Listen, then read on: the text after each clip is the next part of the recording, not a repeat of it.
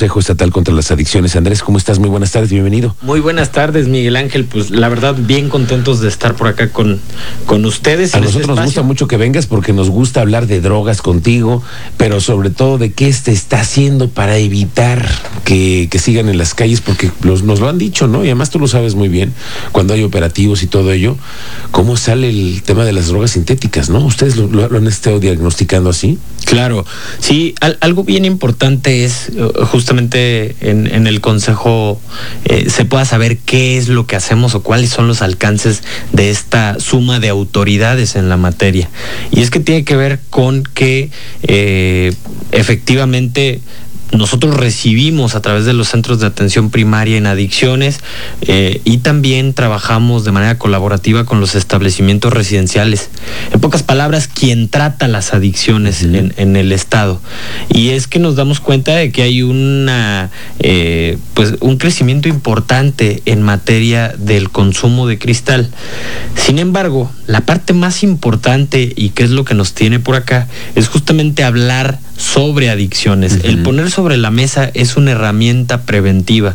El hecho de que como padres de familia, ahorita que vamos manejando o ahorita que estamos preparando los alimentos, entendamos que hablar sobre adicciones, investigar o conocer un poco sobre el tema es importante para que nosotros podamos orientar y construir alrededor de nuestros infantes y adolescentes pues factores de protección. Y una estrategia. Exactamente, exactamente. Y como parte de las actividades del Consejo Estatal contra las Adicciones, justamente la semana pasada, el 20 y 21, celebramos nuestro primer Congreso Nacional para la Prevención y Tratamiento de Adicciones. La verdad es que tuvimos participación de ponentes eh, nacionales, pero que tienen una talla internacional.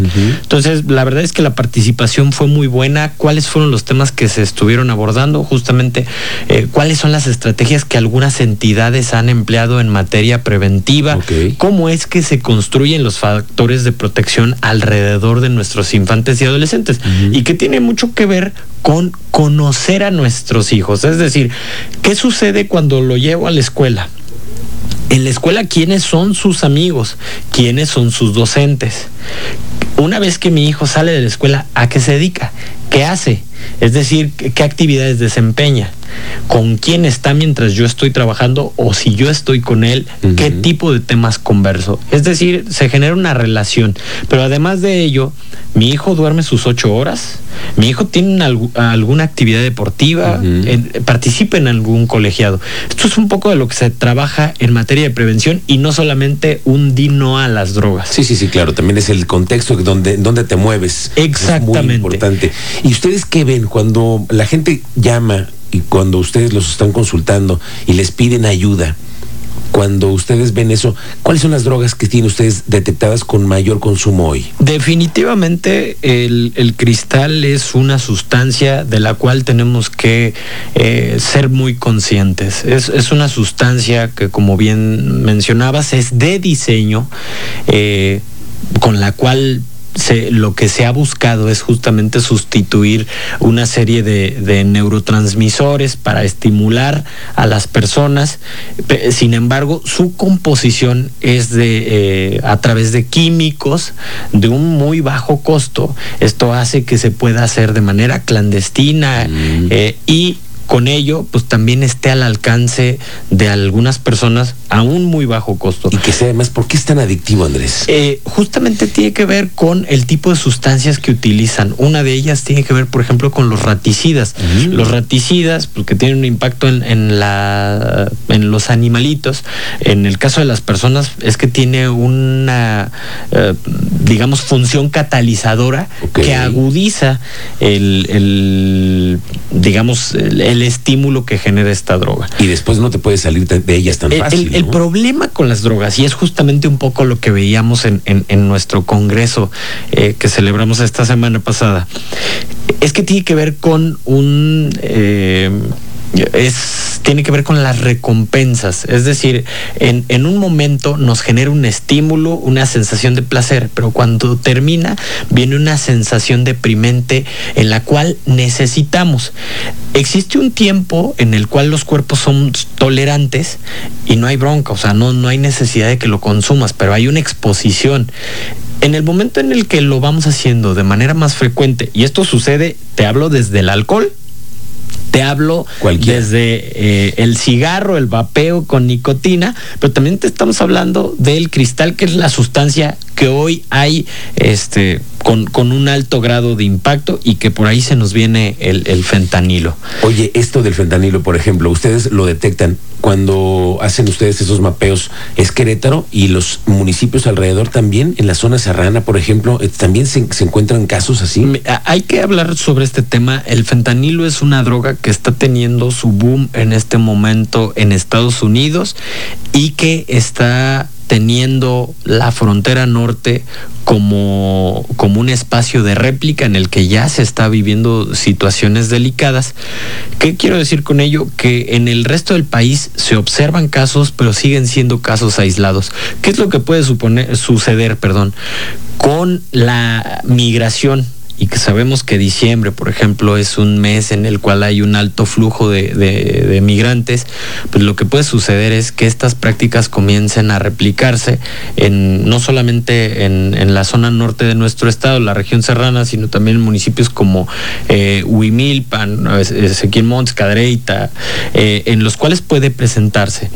Eh, pero es, es algo en lo que toda la ciudadanía tenemos que poner nuestros ojos y no solamente por el morbo del daño que genera. Es decir, el fentanilo es la droga 100 veces más potente que el cristal o que la cocaína. Qué peligroso lo que me estás diciendo. Justamente, es decir, las personas tienen un consumo y su consumo al eh, puede, puede llevar a un, eh, en, en este caso, a, una intoxicación, a una sobredosis y matarte de un paro fulminante. sin saber nada más la cantidad. Oye, Andrés, nos están escuchando papás y mamás que vienen de la escuela y dicen, bueno, ¿y cómo lo detecto en mi casa? Estos muchachos, ¿cómo se están drogando con, con estas sustancias? ¿Lo fuman, lo inhalan, lo chupan? ¿Qué, dónde, ¿Cómo es? Claro, mira, yo creo que no, no tendríamos que irnos a, a este punto, porque el, el fentanilo ya es una sustancia cuando una persona ya está inmersa en el mundo de, de, las drogas, lo mismo que el cristal. No es la droga de inicio. ¿Qué es la droga de inicio? Es el alcohol, es el tabaco, es el vapeo, eh, y en algunos casos también la marihuana. Uh -huh. Está comprobado que entre más temprano sea el inicio en el que una persona, eh, vaya, en, en una edad eh, temprana uh -huh. inicie el consumo, pues es la repercusión que habrá de tener en su salud. Entonces, ¿a qué me voy con esto? ¿Cómo detectar estos factores? Número uno, el cambio de amistades, mm. eh, una irritabilidad, el aislarse de la familia, el comenzar a tener otro tipo de conductas. Esto es muy importante, que no duerma, por ejemplo, que, que comience a tener problemas de insomnio claro. o bien que duerma todo el día. Estos son factores en los cuales como padres, madres, abuelitos, abuelitos, tenemos que poner atención. Porque se están alterando nuestros regular eh, hábitos, ¿no? Exactamente, hay una alteración en los hábitos y estas son las conductas de riesgo a través de las cuales nos está hablando no solamente de, una de un posible consumo de sustancias, sino que también puede hablar de algún trastorno de salud mental, el cual requiera la intervención y la cercanía de, de, de algún familiar o de un ser querido. Es por ello que hablamos de estos factores de protección para generar redes de apoyo en el cual cuando una persona tengamos un problema podamos acercarnos y externarlo, ya sea para recibir la contención inmediata de nuestros familiares, uh -huh. la orientación o bien recibir la atención de especialistas. Y cuando hablamos de especialistas, también quiero dejar en, en el auditorio que confíen en el Consejo Estatal contra las Adicciones. Claro. Tenemos seis establecimientos, seis unidades eh, eh, que son los centros de atención primaria en adicciones y que lo que estamos buscando es justamente que ahí se puedan atender las personas que tengan eh, un temor eh, respecto a, su consumo, que ya hayan detectado que están dejando de hacer ciertas cosas que, vulneren a su familia o a su productividad económica o, cualquier otra circunstancia que les haga sentirse en problemas.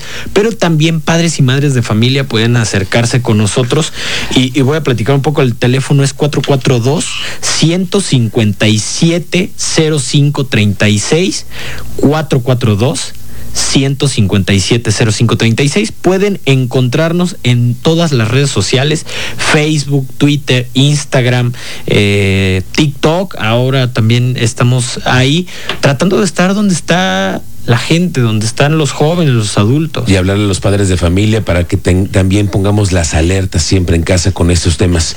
Oye, ¿estás preocupado porque eh, sigan siendo altos los niveles que tenemos hoy en Querétaro con el tema de, de consumo de esas drogas?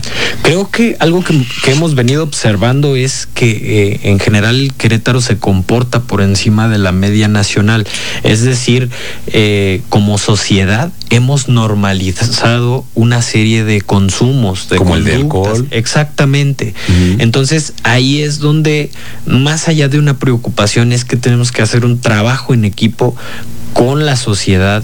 Existen profesionales también de la sociedad civil que están trabajando de la mano en este tema y que requiere la atención de autoridades, tanto municipales como estatales, pero por supuesto necesitamos la ayuda de los padres y madres de familia.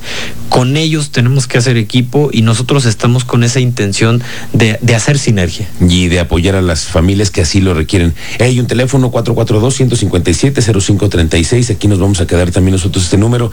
Y como siempre te agradezco, Andrés, que nos ayudes a entender un poco la complejidad que vivimos en esta sociedad, que, que, se, que sepamos con realidad que hay drogas están en las calles, que sí están en las calles, las están vendiendo, pero tenemos que hacer algo. Y eso también mucho está en casa.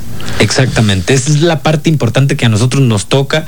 Las sustancias pueden estar o no, pueden llegar o no, pero si nosotros tenemos eh, la, las herramientas, la, uh -huh. el haber conversado sobre el tema, podamos tomar mejores decisiones como infantes, como padres de familia. Muy bien.